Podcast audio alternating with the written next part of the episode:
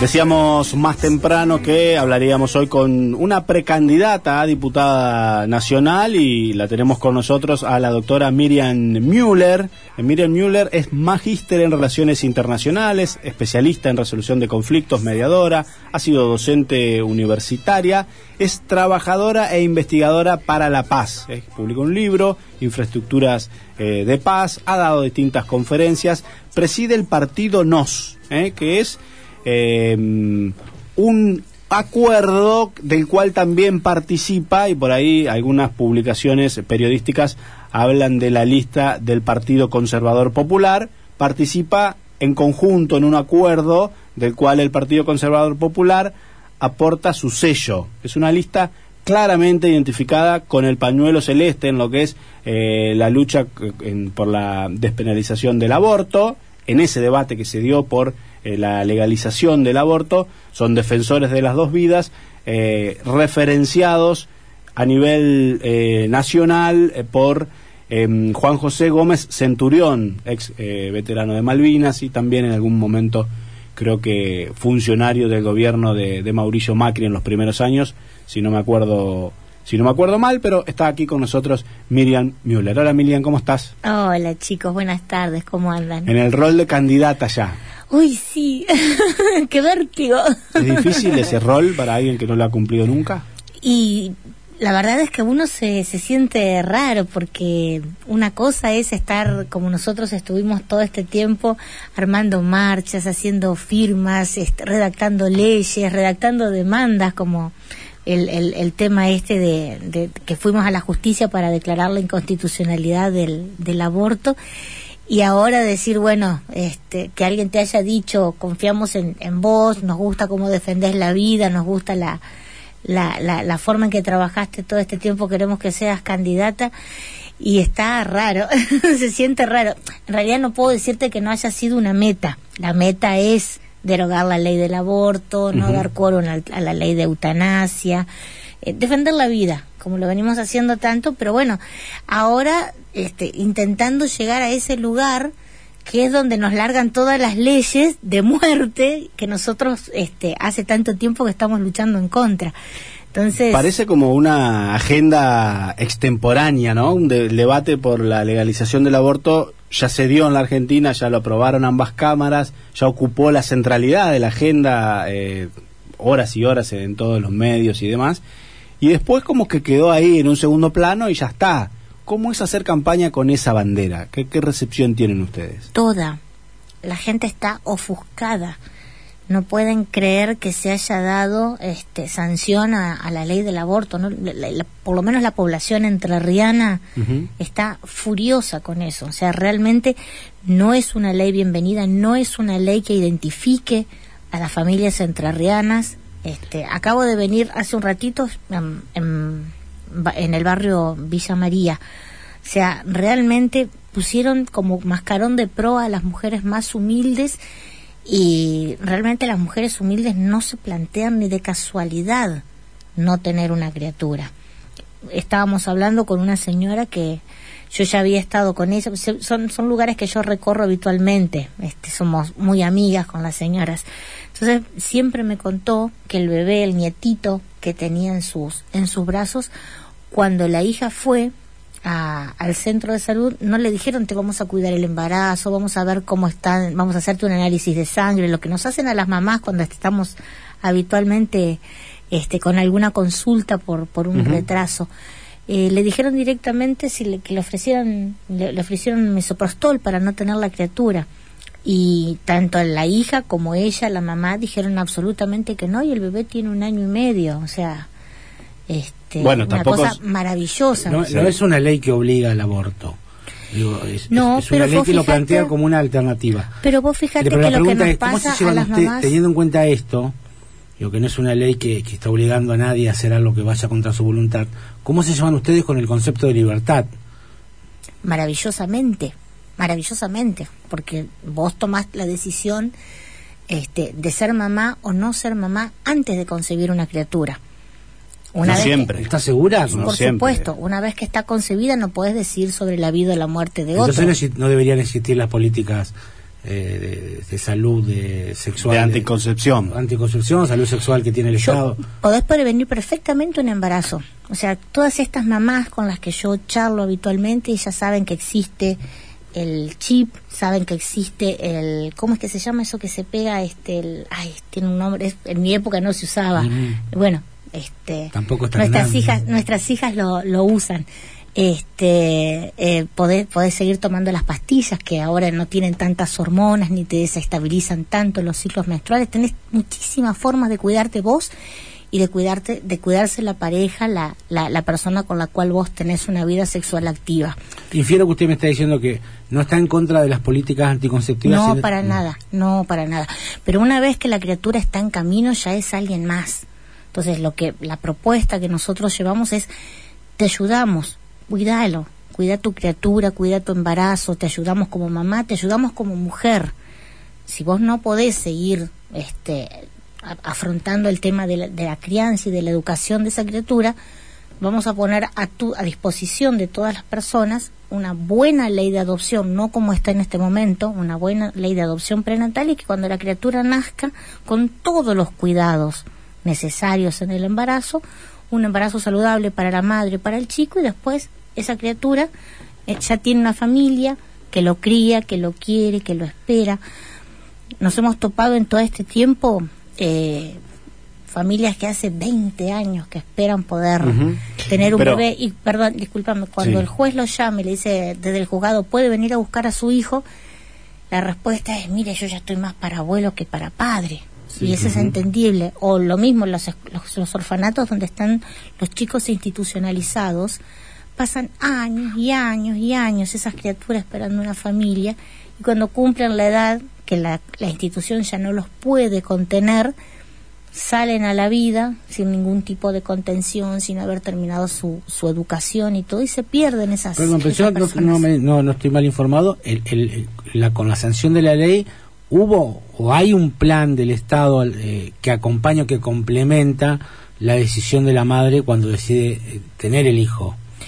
La verdad es que no sé si está reglamentado. La ley de los 100 días, decimos, se, hizo una y se hizo la otra. Bueno, la, la, de el, la del aborto sí sé que fue reglamentada en el tiempo necesario. Es más, había detalles que no se podían. Por ejemplo, la mayoría de los legisladores dicen que habían se sancionó una ley para poder eh, interrumpir voluntariamente el embarazo. no sería aborto la palabra, es una ley es interrupción voluntaria del embarazo. Y no, porque cuando vos interrumpís algo, después lo podés continuar. ¿Cómo continúas una vida después que le sacás a alguien la vida?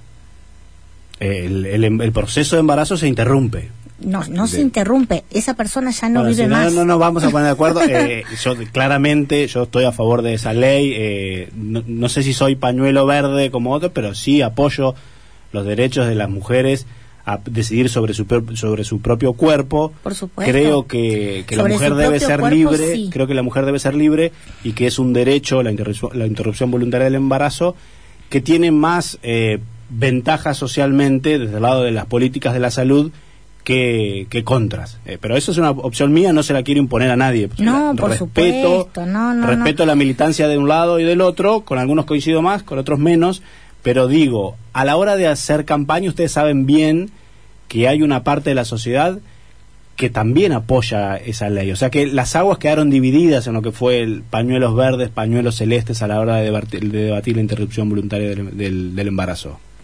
Las encuestas marcaban eso, 40, 60, 50, 50, 70, 30. depende de cada provincia, pero... Fíjate vos que aquí en Entre Ríos las encuestas que se hicieron este marcaban un 85 barra 90% de la población uh, en contra del aborto. Ah, no, no, eso salió publicado por todos lados. no, las marchas que organizaban ustedes. No, no, Esa no, era la realidad de toda la yo te invito, no, de verdad, yo te invito a caminar. O sea, cualquier mujer que vos te cruces, preguntarle realmente. Están mucho más a favor de decir, bueno, vamos a, acompañemos a esta mamá que no puede criar o educar a la, a, la criatura que está por venir, que la den adopción este, y que no lo mate por no hay necesidad de, de, de, de desechar ninguna vida. Y yo hablo de, desde la experiencia, tengo mis añitos, aunque no se noten. Este, mamá quedó embarazada de 17 años y no había terminado la secundaria. y yo no fui ningún motivo para que mi mamá no terminara la secundaria, no me no, sí, pero eh, a veces agarrar casos puntuales para generalizar a nivel social en una sociedad como la Argentina. Me pasó lo mismo, mi madre también era empleada eh, doméstica, tiene 17 años y decidió tenerme a pesar de tener en mi familia antecedentes de aborto. Y sin embargo estoy eh, en sus antípodas, pienso igual que Sebastián, pero ¿sabe por qué? Porque es una cuestión de salud pública. No, no, no, coincido en el diagnóstico en cuanto a que usted me dice que las mujeres... ¿Cómo eh, puede eh, ser salud pública algo que promueva la muerte de otra persona? Se supone que es salud pública cuando vos mejorás la vida de alguien, no cuando terminás con Miriam, la vida lo que pasa es que vos también conocerás que ah, eh, prohibiendo la interrupción voluntaria del embarazo se, se generan abortos clandestinos que terminan eh, atentando contra las dos vidas, contra la de el, bebé, según la, la, visión de ustedes, que ya hay vida ahí, y contra la de la yo madre. Te voy a ser, yo te voy a ser honesta, yo te voy a ser honesta, y te, miro los ojos para decírtelo como punto uno. No estoy tomando caso puntual, me estoy autorreferenciando como para que, para que veamos que la situación que yo planteo es mucho más normal de lo que hay. Pero punto dos, o sea, las mujeres no somos tontas las mujeres sabemos administrar nuestro cuerpo, sabemos cuidarnos, sabemos tomar una pastilla anticonceptiva. Las chicas hoy no, no, es como cuando la mamá de él o mi mamá que por ahí por algún falta de conocimiento, falta de educación, familias muy sedimentadas en la educación, padres y madres distantes no sabían cuidarse. Hoy no. Hoy las chicas saben que tienen cómo cuidarse, dónde cuidarse, a partir de cuándo y toda la cuestión. Entonces, estar hablando a esta altura del siglo de una ley que mate personas cuando nosotras sabemos una ley que en los países eh, más avanzados en sus democracias en los países del primer mundo ya está sancionada y, que la mayoría están volviendo atrás también porque tienen un crecimiento vegetativo negativo donde vos caminas por las grandes ciudades y no hay niños. eso es cierto, eh, pero hay una diferencia en el diagnóstico, Miriam. Me parece que eh, no es cierto que, la, que las mujeres todas saben y que están en condiciones eh, libremente de decidir sobre su cuerpo. Le voy a dar otro argumento, Miriam, para reforzar nuestra postura. Ok, yo los escucho. Sí, y eso me encanta. los mismos sectores o muchos, no quiero generalizar, pero gran parte del sector que luchó por el pañuelo celeste en contra de esta ley, son los sectores que se oponían a la educación sexual integral en las escuelas, que se opusieron durante años, sectores ligados a las iglesias, conservadores, al divorcio mismo. o sea, ¿cómo, cómo si ahora, si, si, se oponen a una interrupción legal del embarazo, pero defienden las políticas de anticoncepción, ¿por qué antes se opusieron a la ley de educación sexual integral? Eh, la ley de educación sexual integral me parece buena en tanto y en cuanto no esté plagado, plasmada con ideología de género. ¿Me explico? Es decir, cuando la familia tiene la decisión, mediante las escuelas que elige o algo, de, de poder administrar qué tipo de educación quiere para sus hijos, me parece perfecto. Ahora, donde vos ves que, el, que la, la, la ideología de género se va atravesando en toda la educación de tus hijos, ahí es donde yo pongo un parate y un parate muy grande. Este, con, eh, creo que esto de el, no es un eslogan el movimiento que había que se llamaba con mis hijos no te metas, no. Me parece que una vez que vos sos papá, tenés la capacidad de administrar la educación que querés que tus hijos reciban y en el tiempo que querés que tus hijos lo reciban. Entonces, ¿Qué sería la ideología de género? La ideología de género es todo, toda la, la, parte, a ver, la sexualización temprana de los niños, por ejemplo, decirle a un niño de 4 o 5 años cuando sabe su identidad con su cuerpo es soy nena o soy nene, decirle que se puede autopercibir como tenga ganas. ¿Me explico? O sea, eso lo puede hacer una persona que tiene 18, 20, 25 años, donde ya su personalidad está absolutamente formada, puede perfectamente decir me siento hombre, mujer, pato, gallareta, cocodrilo. Vieron que hay esos señores que son perros, que son caballos. Eh, sin ir a los extremos eso es ideología de, género. Eso no es, ideología de género, eso. No, bueno, te invito, te invito en todo caso que lo charlemos en otro momento. Vamos a terminar hablando de cosas que sí, es como Sebastián. mucho, pero usted, usted, y yo y Sebastián somos medianamente del mismo estrato social, digo, profesionales, clase media, que hemos tenido la posibilidad de estudiar y nos, nos movemos más o menos en los mismos círculos de la ciudad. Y usted sabe eh, la gran hipocresía, hipocresía que hay en la ciudad y la cantidad de mujeres de clase media, media alta que pudieron hacerse abortos en lugares seguros, con médicos y que pagaron un- un- una No. buena... Y son muchas, ¿eh? son muchísimas. Mire, lo que le puedo decir es que ningún Cuando, perdón, cuando una perdón, persona, cuando una mujer pobre no tiene esa posibilidad de acceder y es discriminada, es eh, de algún modo es eh, Estamos dando vueltas en círculo. Yo le, le- le- lo invito, lo invito. Estoy todos los días en los barrios. Le puedo asegurar que a las mujeres pobres no se les ocurre matar a sus hijos, porque la única que- riqueza que tienen son sus hijos. Sí, pero que no lo, no lo piensan ni lo planifican. piensan ni lo- Pero ni- sin ni duda, se les ocurre. Coincido con vos y le dan un gran valor a la Obvio, vida. Es lo más le dan importante que enorme... tienen porque es lo único que tienen. Coincido con vos, pero hay situaciones especiales, particulares, excepcionales, no planificadas, eh, donde eh, necesitan y, y en muchos casos deciden recurrir a esta interrupción ¿Sabe legal. cuándo es el problema del aborto? Cuando es en realidad cuando lo usan como un método anticonceptivo. ¿Me explico? Coincido, ahí puedo Entonces, coincidir. entonces lo que lo que le digo es Eso es un problema. educación sexual sí, Sí. importante sí, lo apoyamos las mamás la mayoría. Ahora, una vez que la, la criatura fue concebida, a vuelvo a repetir, porque no no quiero dar vueltas en círculo porque la propuesta nuestra sí, desde el- de- es tan, es tan la- la- amplia la y es tan La maravillosa. llevar al lugar de la coyuntura, si me permite. Está- así. claro, es tan maravillosa, es como que estamos dando vueltas sobre lo mismo Sí, nos y les mordemos vuelvo la a cola, decir. pero por ejemplo, en, su, en su Claro. momento del debate, cuando Gómez Centurión tenía una alta visibilidad porque estaba en los medios, había sido funcionario de Macri, había su figura de algún modo se había impuesto en el, en el debate nacional, eh, él va a competir y termina eh, con este mensaje, con este discurso, haciendo una elección realmente mala, porque se- había mucha expectativa de que podría ser un, un, tercero en cuestión, cuando sin, y sin embargo fue una, un- una elección mala. ¿Por qué cree usted que hoy con este mismo debate, ya bastante lejos de la centralidad de la discusión, eh, puede tener alguna algún grado de adhesión popular en las elecciones? Mire, concretamente en Entre Ríos, le, le voy a hablar de lo que yo manejé en la campaña anterior, ¿no? En Entre Ríos nosotros tuvimos dos meses y medio de trabajo. Éramos muy poquitos los que trabajamos porque era una fuerza nueva. Realmente no, no- lo- los- lo- la gente que estábamos tratando de llevar la- el mensaje de la vida no teníamos a alguien que nos representara.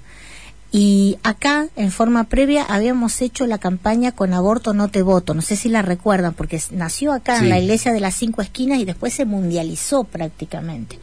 Cuando evaluamos el impacto de la campaña con aborto no te voto, nos dimos cuenta que en la, en la lista, perdón, en la, la- en la categoría de diputados provinciales de las PASO entrerrianas, ganaron los votos en blanco que era la que se podía cortar, porque es muy difícil cortarla de senador, la de diputados es más fácil cortarlo. Entonces ahí fue donde nos dimos cuenta la cantidad de gente en Entre Ríos que no se sentía representada por ninguna de las otras fuerzas, ¿no? Ni por, termino, concluyo, Sí. ni por el oficialismo, ni por la supuesta oposición. Entonces ahí recurrimos a Gómez Centurión. Dos meses y medio de trabajo.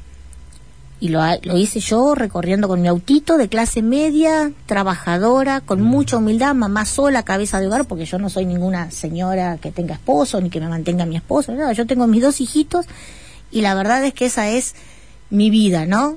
Eh, recorriendo la provincia nos consolidamos como cuarta fuerza, dos meses y medio de, de trabajo, sacando ventaja frente a otras fuerzas que manejan medios, como expert o con las consabidas izquierdas que ya hace mucho tiempo que las conocemos en la provincia.